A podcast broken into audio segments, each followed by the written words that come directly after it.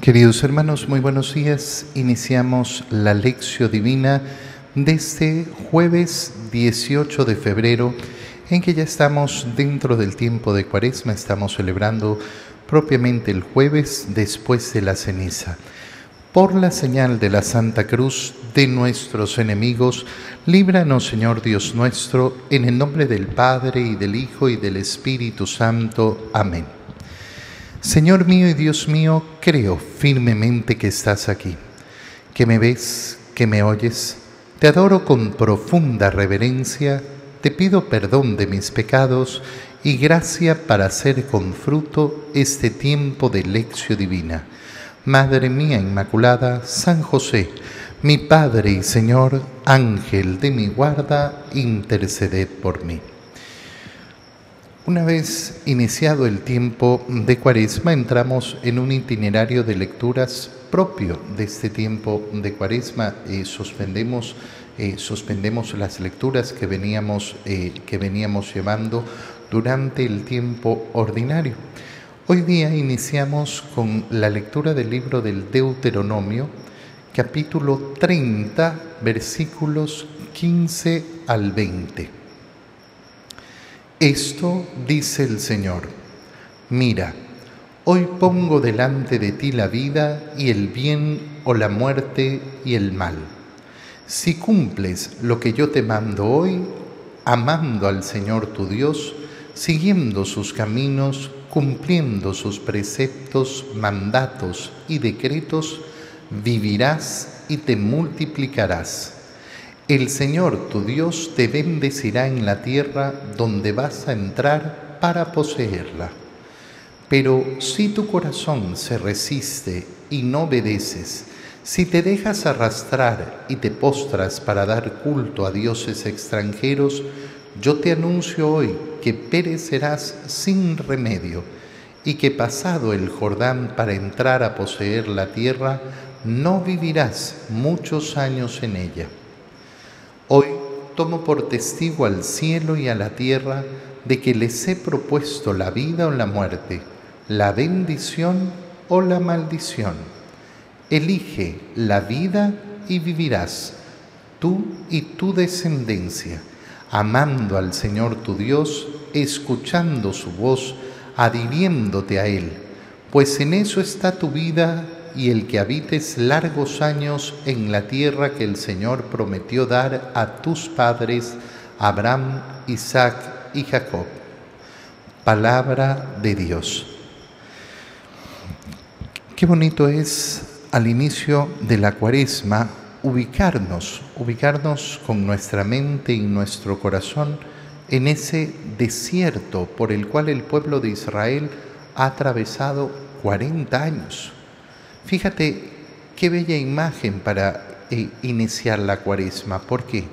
Porque estos 40 días que hemos iniciado ayer no son otra cosa que justamente ese deseo de pertenecer, de adentrarnos en el pueblo de Israel, tal y como lo hizo Jesús durante 40 días en el desierto. Fíjate que esos 40 días en el desierto son para Jesús un acto de solidaridad, de entrar en, en comunión con el pueblo de Israel y ver efectivamente eh, esa, eh, esa escena que representa toda nuestra existencia en este mundo. ¿Y por qué?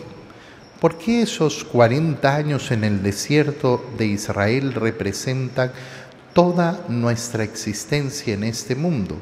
Muy sencillo.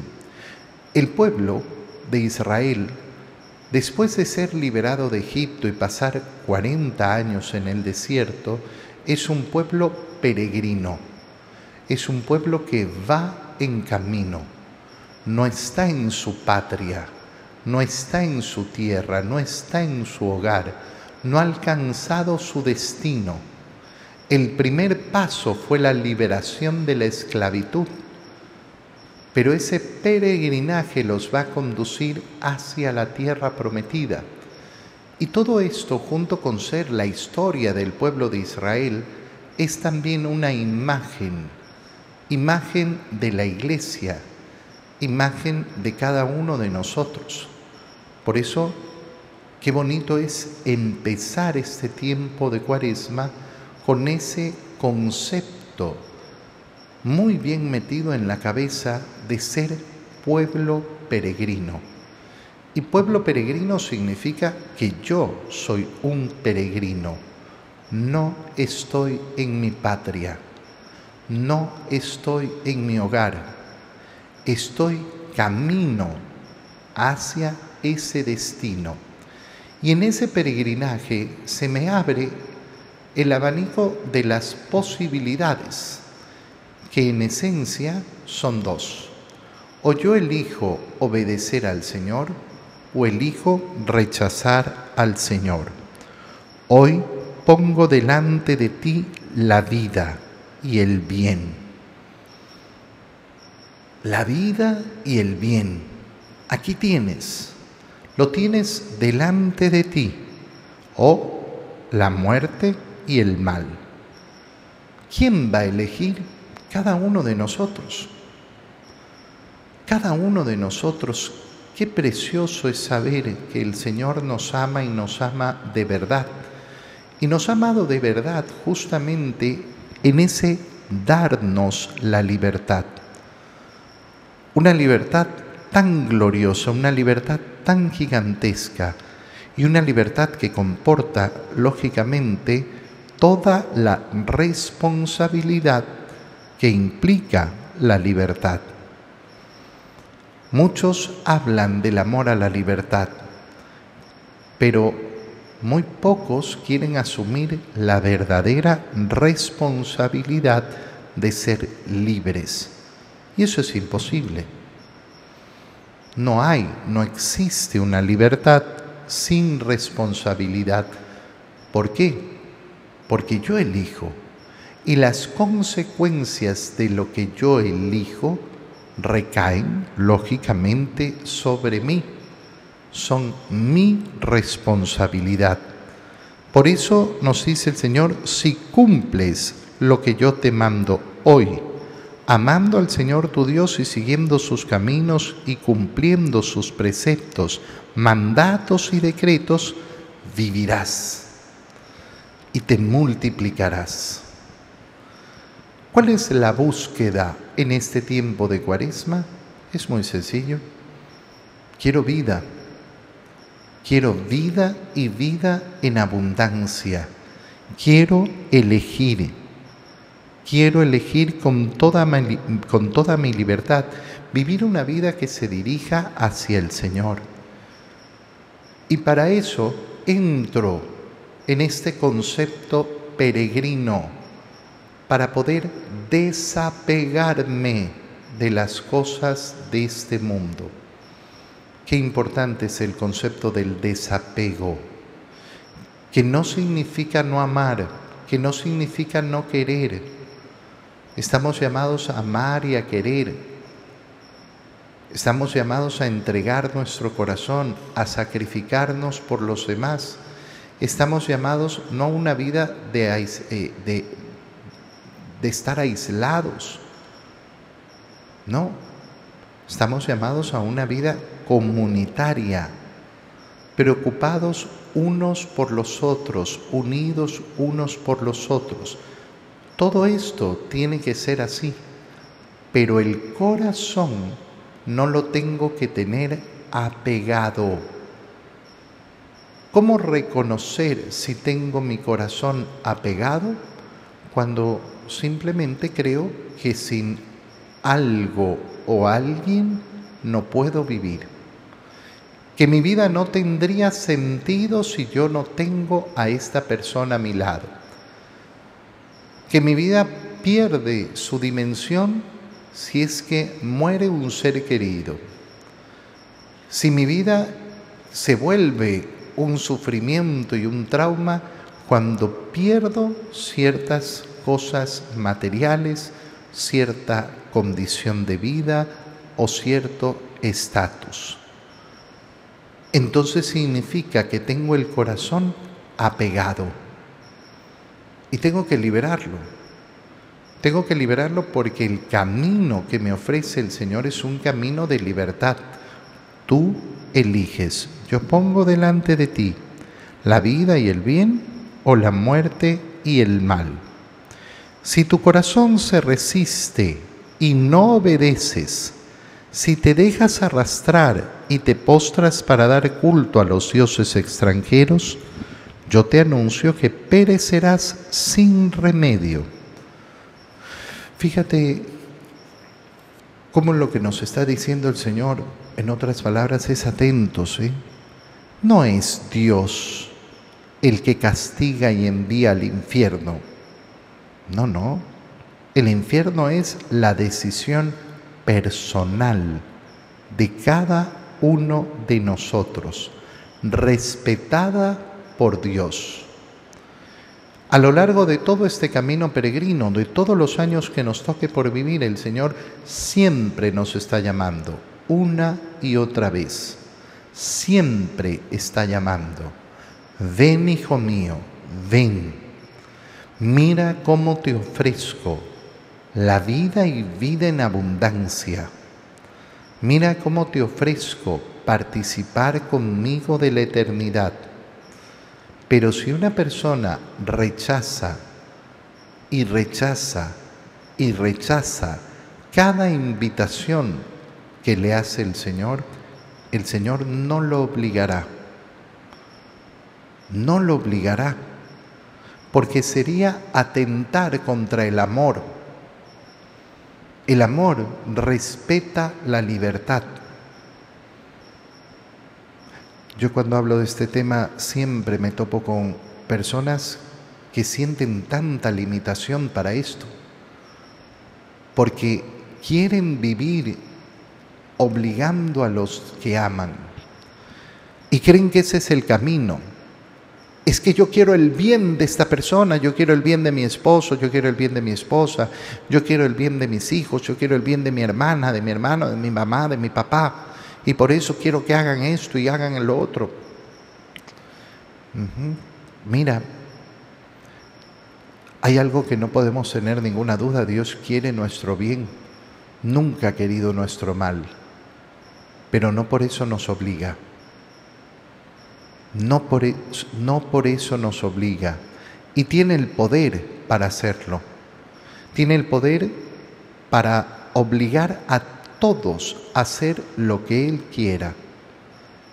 Pero ha creado al ser humano a su imagen y semejanza en libertad para que cada uno de nosotros elijamos. Elijamos qué es lo que queremos hacer. Hoy tomo por testigos al cielo y a la tierra de que les he propuesto la vida o la muerte la bendición o la maldición. Elige la vida y vivirás. Elige la vida y vivirás. Elige, elige tú.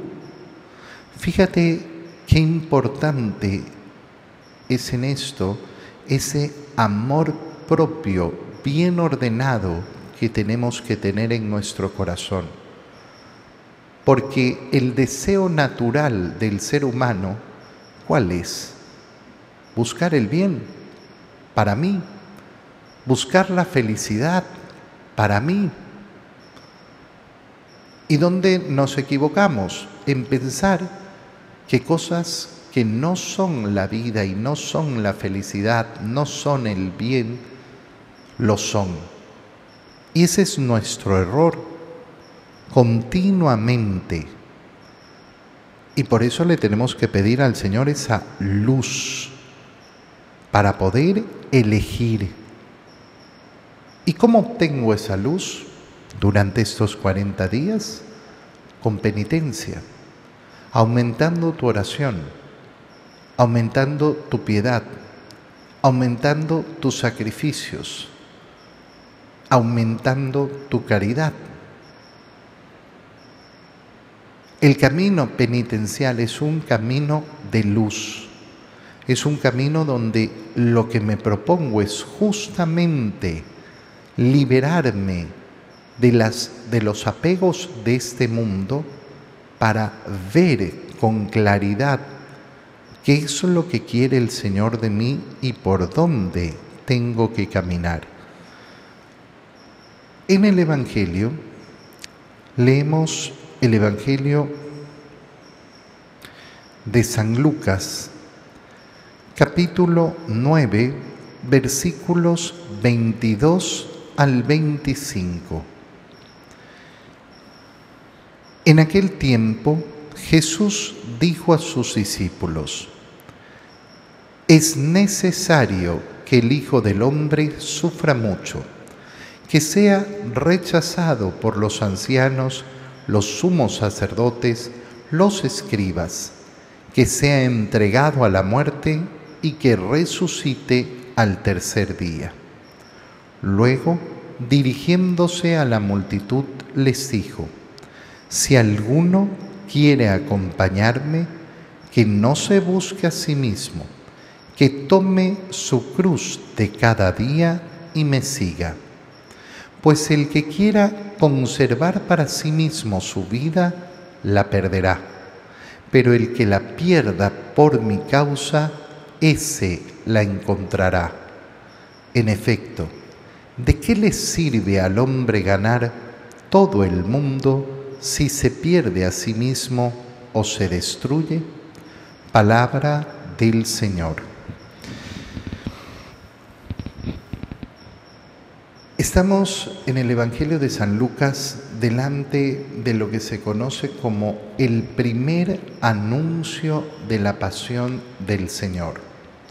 La primera vez que el Señor anuncia a sus discípulos lo que va a suceder.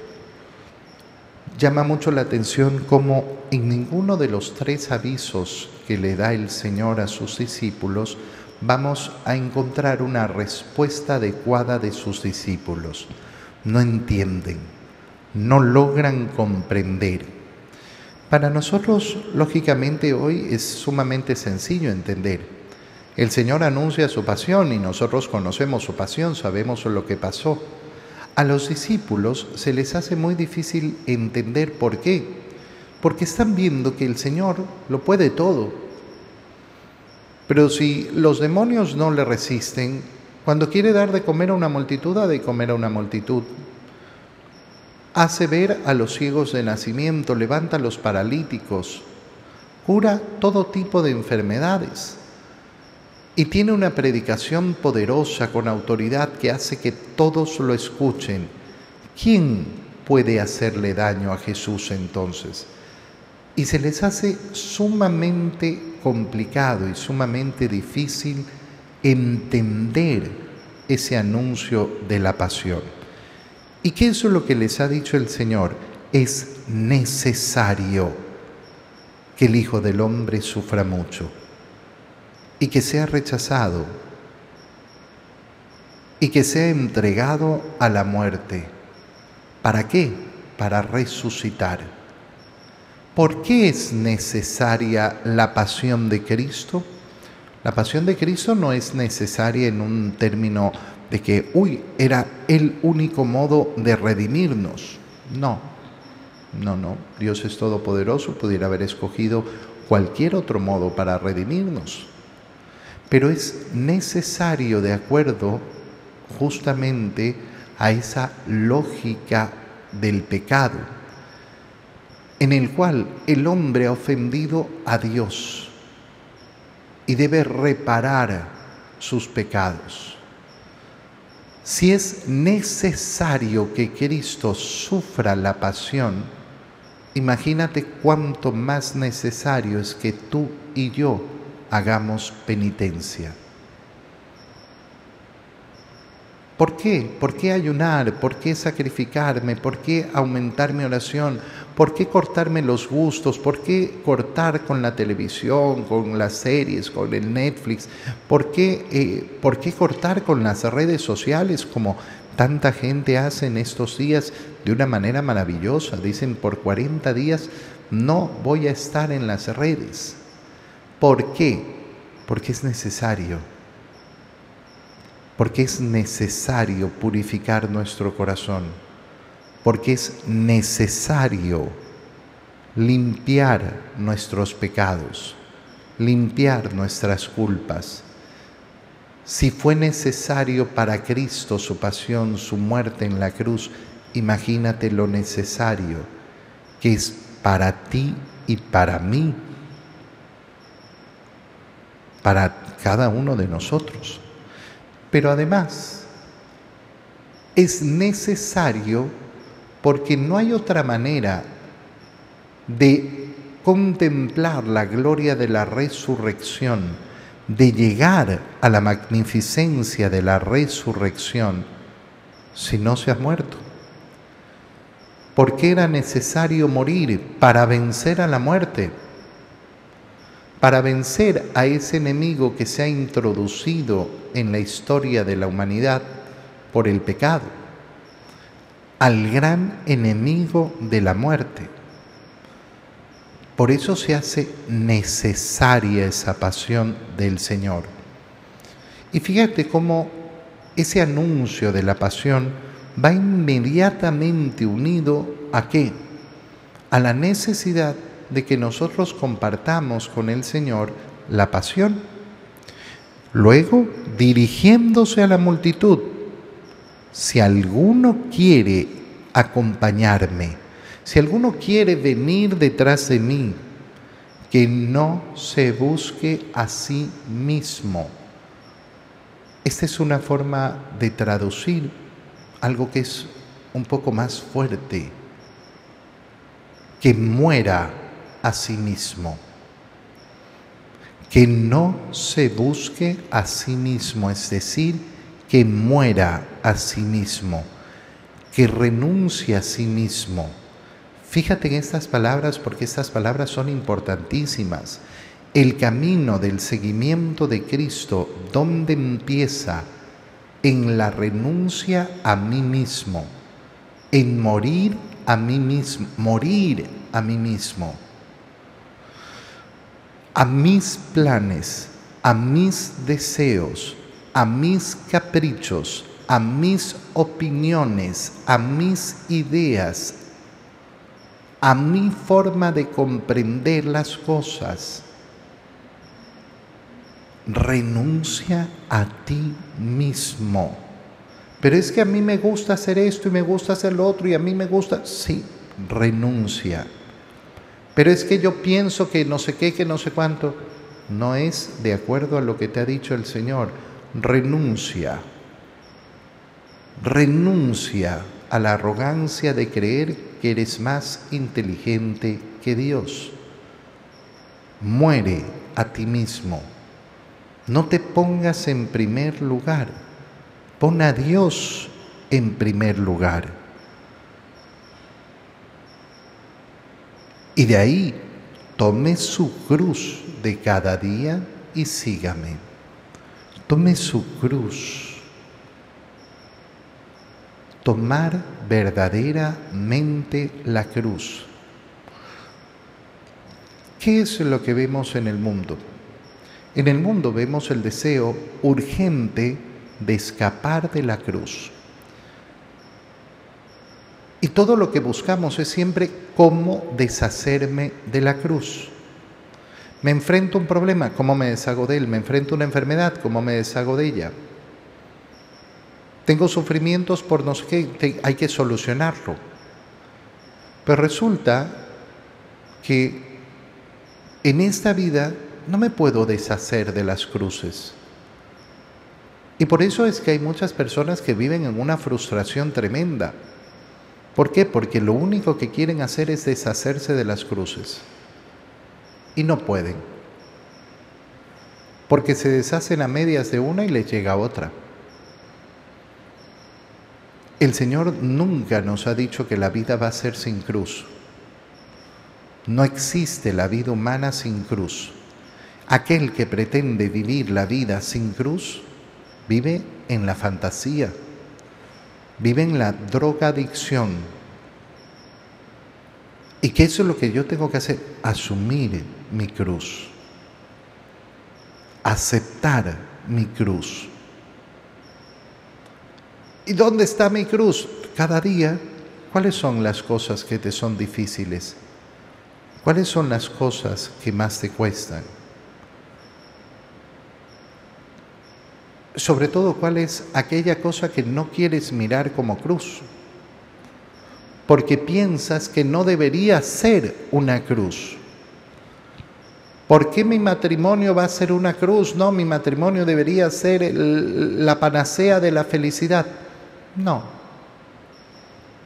No, no. La vocación es una cruz también, que hay que cargarla.